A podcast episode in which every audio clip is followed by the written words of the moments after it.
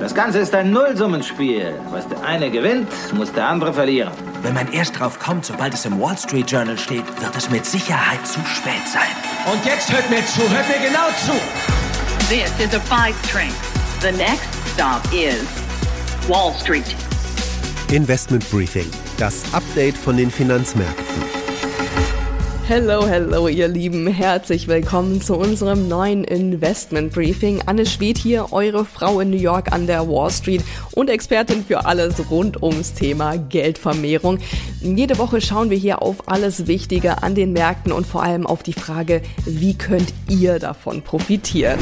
Führ mich zum Schotter. So ist es, aber du musst die Scheiße rausschreien. Führ mich zum Schotter. Ich will dich fühlen, Jerry. Führ mich zum Schotter. Ich weiß ja nicht, wie es euch geht, aber ich bin mit richtig guter Laune ins neue Jahr gestartet.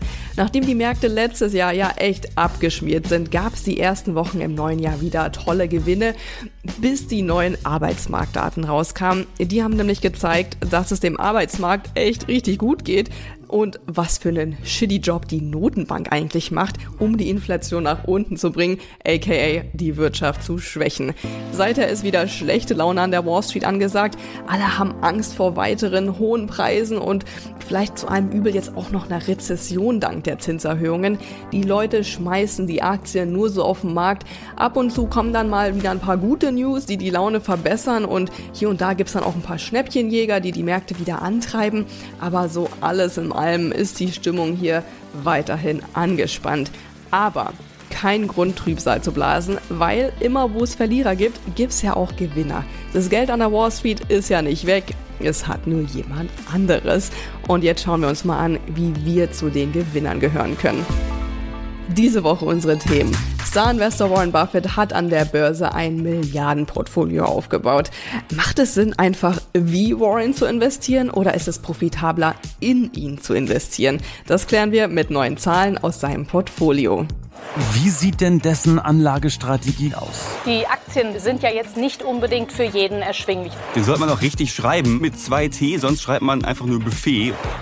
Wer hat bei seiner Urlaubsbuchung mit Erschrecken festgestellt, dass die Flugtickets extrem viel teurer geworden sind? Aber schlägt sich das auch in guten Gewinnen bei den Airlines und deren Aktien nieder? Das bespreche ich mit meinem Kollegen Christian Schlesiger in Deutschland. Der hat sich die Lufthansa-Aktie mal genauer angeschaut. Die Lufthansa ist wieder zurück. Die Probleme sind es aber auch. Ebenfalls mit Christian geht es um die Frage, sind die Banken wirklich die großen Gewinner der Zinserhöhungen? Wie geht's der Commerzbank nach ihrer Rückkehr in die oberste DAX-Liga? Außerdem schauen wir mal über den Aktientellerrand und werfen einen Blick auf den Immobilienmarkt. Lohnt sich da gerade jetzt eine Investition? How much of this is about rising interest rates? Will this recession create a housing market crash? Homebuyers may be regaining bargaining power. Und auch die Zocker kommen nicht zu kurz. Ich zeige euch eine Aktie, mit der man sein Geld in dieser Woche an nur einem Tag fast verdreifachen konnte. And honestly, it is very controversial. Das und mehr gibt's in der heutigen Ausgabe, allerdings nur, wenn ihr Teil unserer Pioneer-Familie seid. Alle Infos dazu gibt's auf thepioneer.de, also schnell anmelden und jede Woche neue Insights mitnehmen.